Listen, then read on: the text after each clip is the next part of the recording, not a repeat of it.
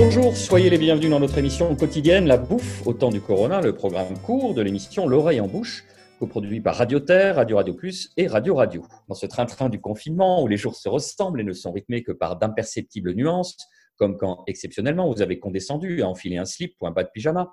Vous consultez d'une main lassée molle vos courriers électroniques et haussez soudain un sourcil en signe d'incompréhension. Pas de devoir maison aujourd'hui, c'est-à-dire le traditionnel PDF de 130 pages à imprimer. Malgré votre apathie neuronale, vous comprenez vite que les vacances sont de retour.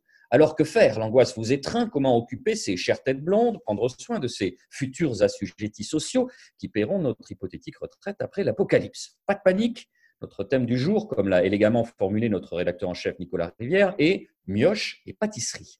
Avec en cuisine aujourd'hui notre chroniqueuse Marina Bounour pour une recette d'île flottante, le chef Nicolas Brousse pour un riz au lait sophistiqué et notre épicière moderne Florence Grimm pour des jus de fruits divins et artisanaux. On commence avec vous, Marina Bounour. Délivrez-nous du mal avec votre recette d'île flottante.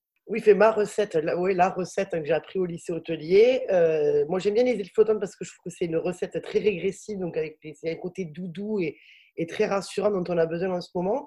Donc, on part sur, euh, euh, pour un litre de crème anglaise, donc on met un litre de lait à chauffer avec une gousse de vanille. On peut y rajouter quelques zestes de citron si on aime ça ou d'orange.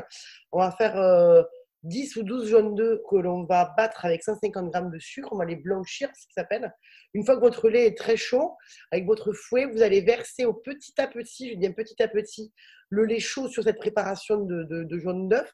Il faut vraiment pas s'arrêter de remuer pour pas que ça cuise trop vite le jaune d'œuf. Une fois que tout est incorporé, vous remettez à cuire euh, dans votre casserole où il y avait le lait. Et là, vous remuez, vous vannez en fait euh, euh, votre crème anglaise. Normalement, c'est 75 degrés faut pas dépasser pour pas que ça coagule et ça devient hyper nappant. Ça, une fois que c'est fait, vous réservez. Ce qui a de bien dans cette recette, c'est que euh, on utilise tout, donc les blancs, on ne les jette pas, on va pouvoir les réutiliser de suite. Donc ces 10-12 blancs, on va les monter euh, en neige avec un petit peu de sucre euh, vanillé. vanillé maison, c'est mieux, mais sinon un sachet de sucre vanillé, ça ira très bien. Une grosse pincée de sel qui va aider à bien serrer les blancs, à les faire bien se tenir. Une fois que vous avez des blancs qui tiennent bien avec une forme un petit peu de bec d'oiseau, euh, moi, j'aime bien les mettre dans des grands saladiers un peu ovales, que ça fasse un gros rocher en fait de blanc en neige. Et vous les faites cuire au bain-marie. Donc, du coup, ça veut dire de le mettre dans un autre récipient dans de l'eau, dans un four à 150 degrés euh, pendant 30 euh, minutes. Et après, le top du top aussi, c'est justement le caramel qu'il va y avoir par-dessus. Donc là, c'est tout simplement du sucre que vous allez faire fondre dans une casserole. Et une fois qu'on sera sur une, quelque chose de blond, euh, moi, j'aime bien quand il est un petit peu plus poussé, un peu plus caramel foncé. Vous le coulez sur ce blanc d'œuf et du coup, on a un côté doudou, mou, croquant. Euh, voilà. Marina, quels sont les souvenirs qui sont associés à, cette recette? Ah, c'est les, les, souvenirs du dimanche. Nous, on n'était pas très pâtisserie à la maison parce qu'on n'était pas bonne du tout là-dedans. Et ça, c'est des choses qui sont un peu inratables. Donc, du coup, euh, voilà, avec des bons œufs de la campagne parce que j'ai grandi à la campagne. Donc, c'était toujours là, un souvenir de, de crème, de crème anglaise pardon, euh, très jaune, très goûteuse. Donc euh, voilà, c'était pas souvent, mais ça, ça, rappelle des bons souvenirs. Merci Marina. Euh, chef Nicolas Brousse, j'ai évoqué le riolet, mais pas que. Eh bien, moi, je vais rebondir sur ce que disait Marina. Je me vois sur les bancs de l'école hôtelière avec ce, ce gros bouquin, La cuisine de référence, où je me disais que je pouvais peut-être caler ma table de chevet, mais que jamais j'arriverais à, connaître toutes ces recettes. Et là, je me suis replongé dedans. Et on va faire un petit lait tranquillement euh, pour les enfants et, pour les plus grands. Alors, tout simplement, on fait bouillir 2 litres de lait, on met 200 g de sucre, 2 gousses de vanille, 200 euh, g de riz. Une fois que tout ça est dans notre casserole, on met ça au four 20 minutes à 180 et le tour est joué. Donc pour l'instant, tout va bien, rien n'est compliqué. On peut euh, en même temps faire les devoirs, euh, jouer à la belote, faire euh, télécharger vos 120 PDF. Et comme en fait en cuisine on ne jette rien et qu'un bon cuisinier c'est l'art d'utiliser les restes, on va récupérer un petit peu de la crème anglaise de Marina, c'est-à-dire on va récupérer la moitié de sa recette, la moitié de mon riolet, on va faire un, troisième dessert avec et le tour est joué. Donc c'est-à-dire que vous récupérez 2 minutes de crème anglaise. Dans cette crème anglaise, vous mettez 5 feuilles de gélatine tranquillement, vous la, vous, la, vous la remontez tranquillement à température, ce qu'il ne faut jamais faire, mais là on va le faire parce qu'on est confiné. On met nos 5 feuilles de gélatine, on monte 300 g de crème fouettée on ajoute 500 grammes de notre riz au lait, on fait A plus B égale C et le tour est joué. Vous avez un riz collé à l'impératrice, vous mettez vos, 100 grammes de fruits confits dedans et vous avez un troisième dessert. Eh bien, pourquoi ça s'appelle riz collé à l'impératrice? Parce que parce qu'on est Messissier à l'impératrice sûrement. Vous me posez une colle, monsieur Georgelin Je fais exprès. On le coupera ça. Oh, ça doit avoir un rapport avec, euh, avec Napoléon ou l'impératrice Eugénie. Merci euh, Nicolas Brousse. Euh, Florence, normalement, c'est la phrase fétiche que j'adresse à Marina. Cette phrase, elle est simple.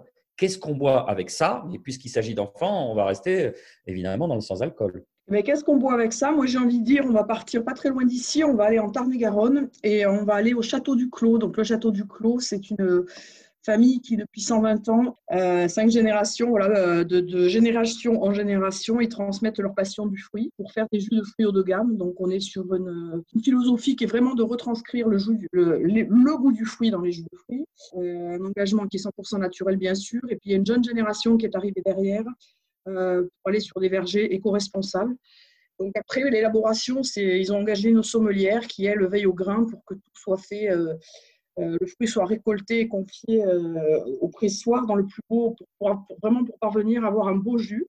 Voilà. Après, on est sur une gamme qui est assez courte, donc classique, je dirais euh, jus de pomme bio, un jus de poire, un jus de raisin, et puis leur petite pépite, un jus de pomme avec la fleur de calyptus. Donc là, on est sur quelque chose d'un petit peu plus fun. c'est frais, subtil, mais voilà, ça change un petit peu aussi. Donc, mais des jus 100% naturels et on est sur du local. Merci euh, beaucoup, Florence. Alors, puisqu'il nous reste un peu de temps, c'est exceptionnel, je vais vous euh, suggérer de consulter une newsletter. Je ne sais pas si ça se dit, c'est un, néologisme anglais. Euh, une newsletter qui s'appelle Pomelo. J'en avais déjà parlé dans notre émission en mer, L'Orient Bouche, conçue par Ezekiel Zera, qui est actuellement rédacteur en chef des pages saveurs de l'Express. Je pense qu'il a remplacé euh, François-Régis Gaudry. Euh, dans la dernière livrée, puisqu'il a eu le temps, il y a 39 informations diverses et variées sur le monde de la gastronomie. J'en ai retenu une, puisqu'il a mis en place une série dans l'Express qui s'appelle Aux envies fantasmées des grands gourmets. Évidemment, puisque tout le monde est confiné, ben, ils ne peuvent pas manger qui pourraient manger euh, de saison. Alors, ils interviewent le patron des guides Michelin. Et le guide, le patron des guides Michelin, alors voilà, il imagine son, fantasme, le repas qu'il voudrait construire actuellement. Il est en ce moment dans une cuisine de terre un peu paysanne, un peu restaurative, comme il dit. Par contraste, il voudrait ouvrir grand les poumons, avoir de l'iode pur. Il rêve de crevettes grises sorties de leur première pêche, qui prendraient au bord de la mer, puisque visiblement il est breton. Puis après, un contrepoint avec des choses très généreuses, un tian de légumes du Sud, puisque il le dit lui-même, on va arriver vers l'amorce de très beaux jours. Et si c'eût été une viande, un agneau de cisteron avec tout ce qu'il y a d'herbe de Provence pour le sublimer. Et en dessert, les premières belles fraises. Voilà, c'est ça, c'est du fantasme. Vous voyez, moi-même, j'ai un peu l'eau à la bouche à lire donc sur le site de l'Express. Mais surtout, surtout, abonnez-vous à cette newsletter qui est très intéressante, qui s'appelle Pomelo. Merci de nous avoir suivis. La bouffe au temps du Corona, c'est fini pour aujourd'hui. On se retrouve demain avec des propositions printanières et notre équipe de gourmands et de gourmands. Vous pouvez évidemment nous retrouver sur radio-radio-toulouse.net, Apple Podcasts, SoundCloud, Miss Cloud, Spotify. D'ici là, Portez-vous bien.